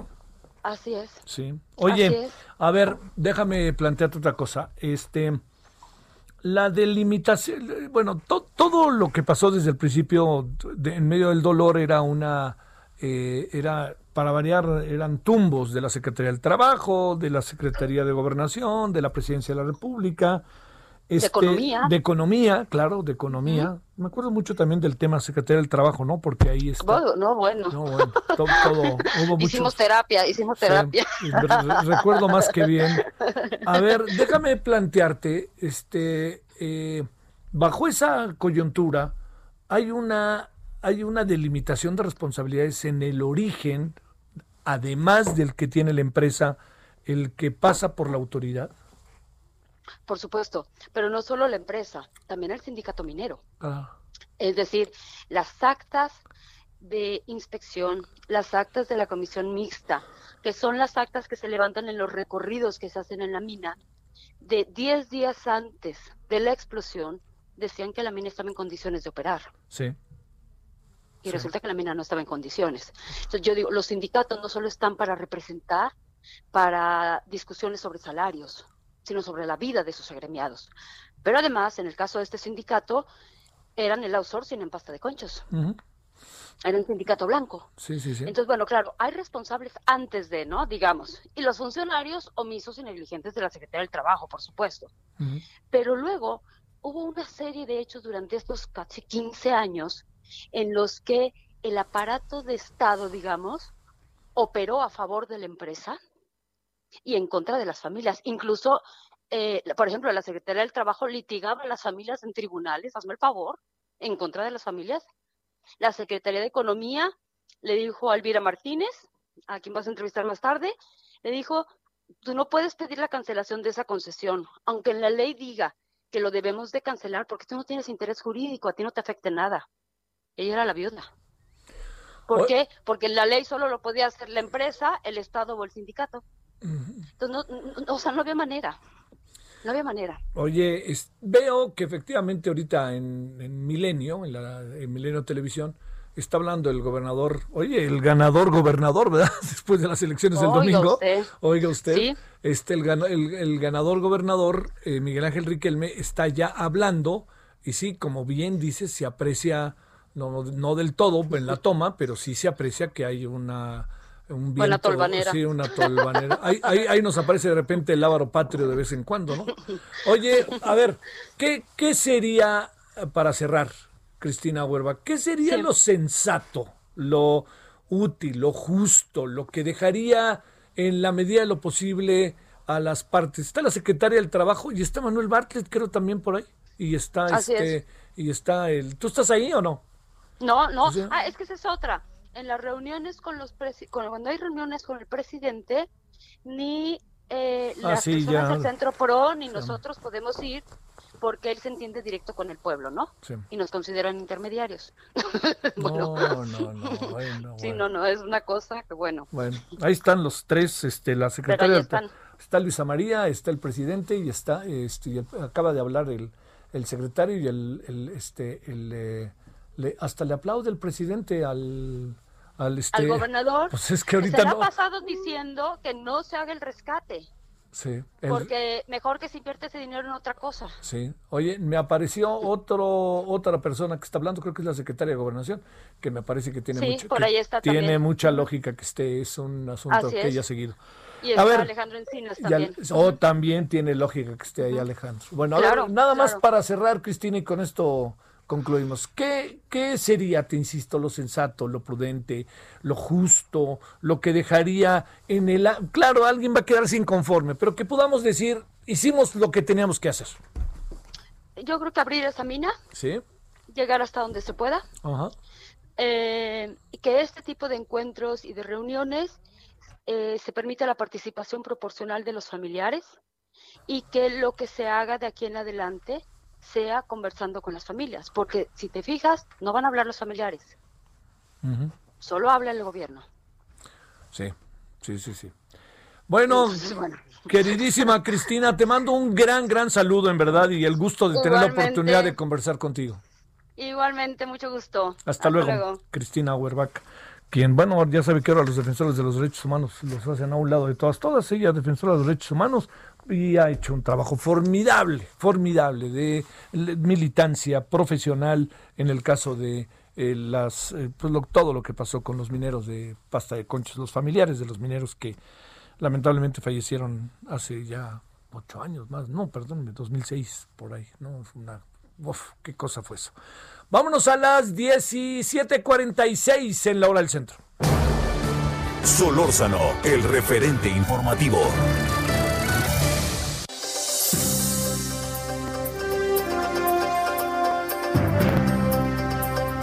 Bueno, primeras reacciones, primeras, primeras reacciones ante el triunfo o virtual triunfo, vamos a ver qué dice Porfirio, de lo del señor Mario Delgado. ¿Y quién está ahí? Nayeli Cortés. Querida Nayeli, ahora sí, cuéntanos qué pasó. Pues el INE ya por fin dijo quién ganó la encuesta del desempate en Morena, Javier, como sabes, pues estaban el desempate entre Porfirio Muñoz Ledo y Mario Delgado. Y pues finalmente es Mario Delgado quien obtiene 58.6% de preferencias frente a 41.4% logrado por Porfirio Muñoz Ledo, lo que pues lo coloca como el virtual presidente de Morena. ¿Cuándo se confirmará esto? Pues una vez que el tribunal dé por cumplida la sentencia eh, de, de Morena, recordemos que este tribunal fue el que le ordenó al INE organizar un proceso de elección del nuevo dirigente de Morena a través de encuestas, el INE ya le va a comunicar que ya tiene un nombre, por fin, casi después de un año de que el propio tribunal anuló el proceso que tenía en curso Morena. Y pues bueno, una vez que el tribunal analice lo que le mande el INE, cuando haya un pronunciamiento en torno a que ya el proceso está bien, entonces el INE formalmente inscribirá el nombre de Mario Delgado y el de Citlali Hernández, que fue este, electa como secretaria general eh, de Morena, pues en sus eh, registros oficiales. Y sí, ya hubo reacciones. Mario Delgado, eh, él a través de un mensaje de Facebook, recordemos que tiene COVID y no puede salir, invitó a Porfirio Muñoz Ledo a encabezar un consejo consultivo de Morena. Ese consejo también se encargaría de integrarlo Porfirio con los mejores hombres y mujeres, según dijo Mario Delgado.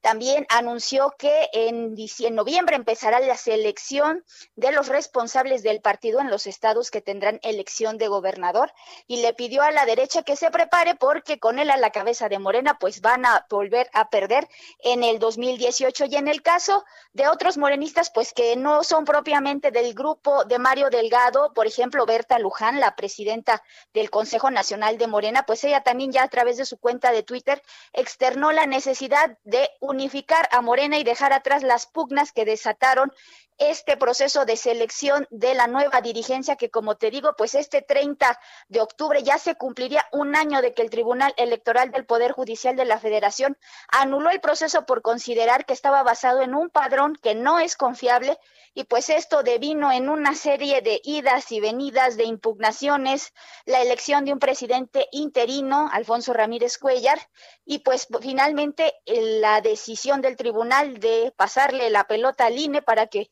organizara esta encuesta que ya da como ganador a Mario Delgado como presidente de Morena, Javier. Oye, Nayeli, no enfrentaremos tarde que temprano una pregunta que entiendo, que todos en verdad te lo digo, o por lo menos yo me hago, que tiene que ver con eh, a quién encuestaron. Porque, pues, digo, no pueden encuestar al padrón de, porque es un mugrero ese padrón que tiene Morena, pero, pues, ¿a quién entrevistaron? A los que dicen, yo me digo simpatizante. ¿Cómo acabó siendo esa parte, Nayeli, eh? Pues efectivamente, eso es lo que más ha criticado la, eh, la, dirigencia de Morena y quienes son militantes de ese partido, porque la orden del tribunal fue entrevistar a cualquiera que se autoadscribiera, ese fue el término, como militante o simpatizante del partido. Por tanto, la única condición que pudo poner el INE es que estuvieran inscritos en la lista nominal de electores, es decir, que tuvieran credencial vigente, lo cual implica que fuesen mayores de 18 años, pero fuera de eso, pues cualquiera que dijera yo soy afina morena, aunque no fuese cierto, pues podría participar y podría opinar. Y eh, pues ese justo ha sido una de las principales quejas del partido, de la dirigencia encabezada por Ramírez Cuellar, incluso también el hecho de que no se conozcan los 4.700 domicilios donde se aplicaron las encuestas, eso lo saben los encuestadores, el INE incluso dice que no tuvo acceso a esa información, eso lo saben Demotecnia, Parametía y Covarrullas y asociados que fueron las encargadas de levantar esa encuesta. Y bueno, recordemos también que el CEN de Morena eh, Ramírez Cuellar informó que iba a levantar una encuesta espejo para pues poder tener un ejercicio que le permitiera comparar, pero el INE le prohibió dar a conocer los resultados bajo el argumento de que podrían sesgar la encuesta que él estaba, que el INE estaba aplicando, bueno, que las encuestadoras por orden del INE estaban aplicando, y pues entonces ese ejercicio no se dio a conocer. Extraoficialmente sabemos que sí se levantó y que la encuesta volvió a arrojar un empate técnico según las cifras de la dirigencia, pero bueno, también hay que decir que no las han dado a conocer formalmente, ¿no? Entonces, sí hay un tema de opacidad en el en la método, no tanto en la metodología, sino en la muestra que se utilizó para levantar esta encuesta y pues por supuesto que sí es cuestionable para la gente que milita en Morena que cualquiera que dijera soy morenista o simpatizo con el partido, pues pudiera participar en un ejercicio aunque en realidad militara en otro partido o eh, incluso pues no fuera afín a Morena, ¿no? Eso sí es un problema real. Vamos a ver en qué acaba eso. Muchas gracias, querida Nayeli. Buenas tardes. Bueno, cerramos. Iván, cuéntanos cómo estás, Iván Saldaña. Tenemos un minutito y medio. ¿Qué tal, Javier Auditorio? Eh, efectivamente, rápidamente comentarles que, pues desde el inicio de la pandemia a la fecha, 14 trabajadores y empleados de la Cámara de Diputados, entre ellos un legislador del Partido Encuentro Social, pues han fallecido por el virus del COVID-19. Esto lo informó hoy la presidenta de este órgano legislativo, Dulce María Sauri, eh, en conferencia de prensa, dijo que se han aplicado 10.267 pruebas de COVID-19 dentro de la Cámara y aunque dijo que, en el, que pues no tiene la, cifra exacta, eh, pero en promedio estas, estas pruebas hacen cada semana al personal, a los legisladores, incluso a los periodistas, pero en promedio han dado positivo entre 2 y el 5% de ese órgano, eh, perdón, de, estas pruebas. Entonces, pues de estas 10 mil, pues serían alrededor de 500 casos, Javier, los que se han dado hasta el momento. Oye, este, bueno, oye, y por cierto, eh, el tema este que también rapidito, si no te importa que nos lo cuentes, que recula la Cámara de Diputados con el tema de los teléfonos. Sí, en un principio, desde el primero de, septiembre pasado, cuando inició el periodo, se entregaron 500, eh, se empezó a entregar 500 teléfonos a los 500 diputados, los cuales tuvieron un costo de alrededor de 6 mil pesos. Pues la noticia trascendió inmediatamente el primero de septiembre, la Cámara envió un boletín aclarando que eso se iba a descontar a los diputados en cuatro, en cuatro mensualidades, que son en cuatro dietas, Pero Javier, son 2.9 millones de pesos, pero ¿qué crees? Eh, le preguntamos hoy también a la, diputada presidenta y nos dijo que no, que se va a llegar a un acuerdo entre la mesa directiva y la junta de coordinación para que eso se asuma de un rubro que se llama recursos de asistencia legislativa, entonces no se los van a descontar a las a los diputados. Hablamos con algunos diputados y la pregunta fue a propósito de que pues se había negado a pagar el teléfono, dijeron que no les correspondía y pues sí, efectivamente no lo van a pagar, lo va, van a correr por parte de los recursos de la Cámara, Javier. Ah, ya ni te digo este tema. Bueno, oye, sí, el tema de la salud en la Cámara de Diputados, Iván, es delicado, ¿eh? Ha pasado por varios, este, ha pasado por varios lugares, ¿eh? No solamente de, hablo de oficinas administrativas y de todo índole. Bueno, Iván, te mando un saludo. Seguimos informando. Buena tarde, Javier. Gracias. Oiga, pues este, a ver, hoy en la noche, ¿qué vamos a hacer? Le cuento. Vamos a, eh, a tener, por lo pronto, vamos a hablar de el tema de la reunión del presidente con las viudas de pasta de conchos. Ah, esto, bueno, vamos a tener testimonios, vamos a hablar con abogados, en fin. Bueno, luego vamos a hablar de esta película que si no la ha visto, yo le propongo que la vea. Está en Netflix, se llama Las tres muertes de Maricel Escobedo. Eh, no está fácil, ¿eh? no es una película fácil, es una película que cuesta trabajo, pero es así como es, tal cual. Por eso es tan importante verla. Y vamos a hablar de los niños separados en Estados Unidos con una maestrísima de todo esto que lo vivió en carne propia llamada Elvira Arellano. Hasta el rato, adiós.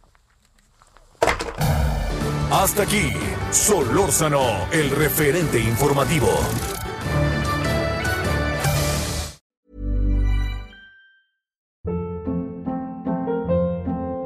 Hold up. What was that? Boring. No flavor. That was as bad as those leftovers you ate all week. Kiki Palmer here, and it's time to say hello to something fresh and guilt-free. Hello Fresh. Jazz up dinner with pecan-crusted chicken or garlic butter shrimp scampi. Now that's music to my mouth. Hello Fresh. Let's get this dinner party started. Discover all the delicious possibilities at hellofresh.com.